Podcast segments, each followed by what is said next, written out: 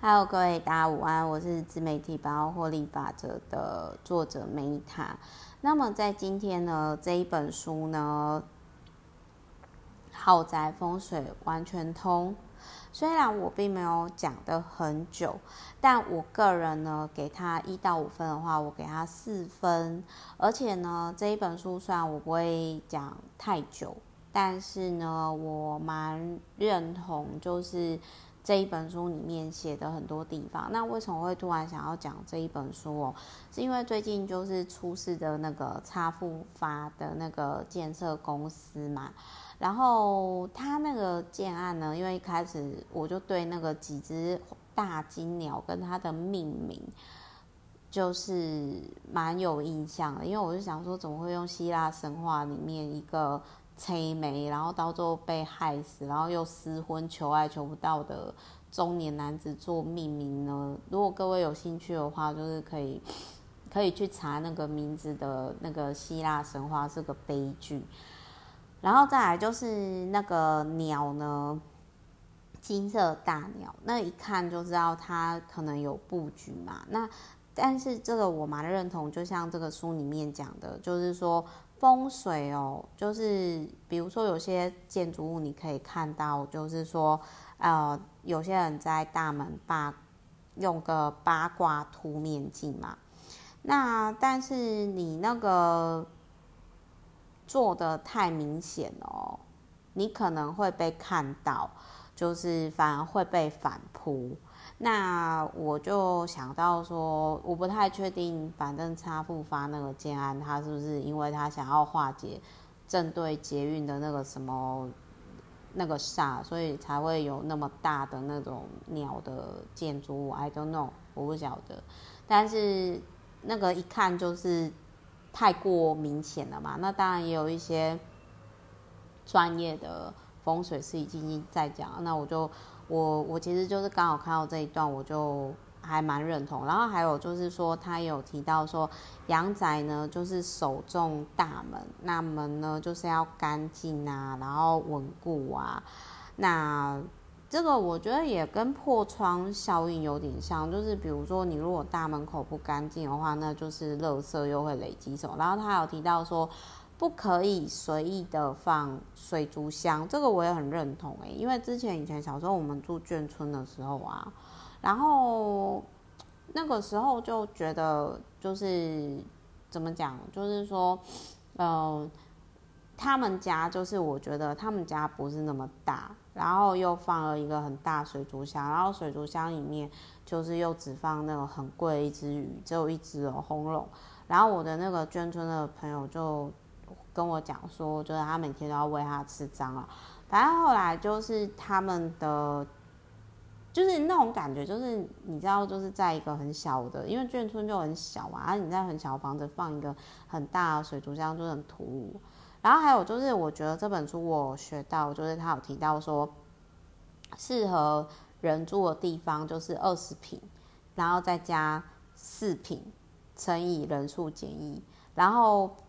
比如说，如果是五口之家的话，理想的居住面积呢，就是三十六平。然后我那个时候就心里想说：天哪，那我们住的地方实在是太大了，就是超过五十平。那，嗯、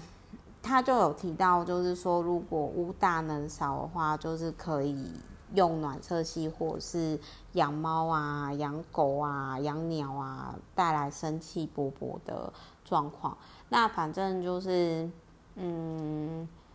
就是如果我觉得这一本书就是让我有收获，就是哦，原来适合几人住的坪数这样子。但是我是觉得二十几坪真的很小啦。那还有就是这一本书呢，有让我有。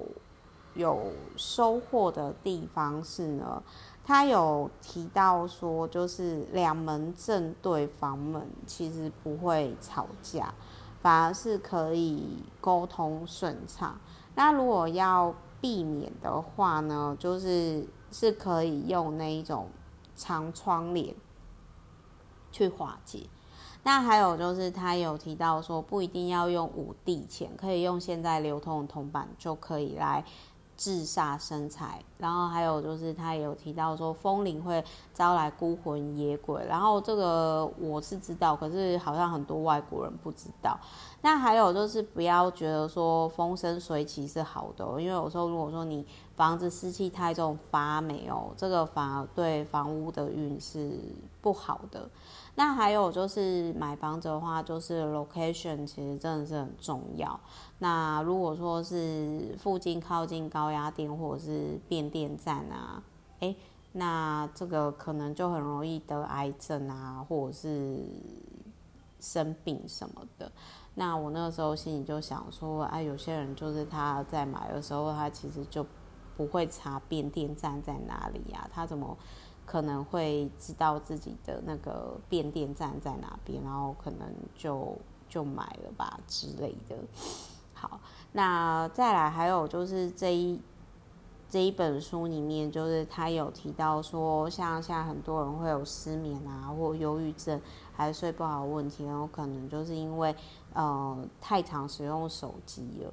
然后我觉得这一本书让我最惊艳的地方，就是我以前有跟风水老师去学，就是简单的学说啊，看你是艮命啊、前命啊、兑命啊、离命啊、坎命啊。然后他在这一本书里面就是有提到说，就是什么命的人适合坐坐坐北朝南还是坐东朝西的房子。然后我大概看了一下，我真的很惊艳，就是。超准的，非常非常准。那所以这一本书有好几个让我觉得非常，怎么说呢？就是非常多有收获的地方。然后我我之前也讲过很多本风水的书嘛，但是我觉得这个作者可能因为他是设计师，然后他。我不知道该怎么说，但我个人就是觉得跟一般的只有单纯风水老师写的书不一样，所以这本书其实有超过三个以上，非常实用，而且是我自己或我亲人真的遇到的事情，就我觉得很准。所以如果你这一年你只想要看一本风水书的话，我个人觉得就看这一本就好，而且这个非常实用，提供给大家参考。好，我是 Meta，那我们之后就再见喽，拜。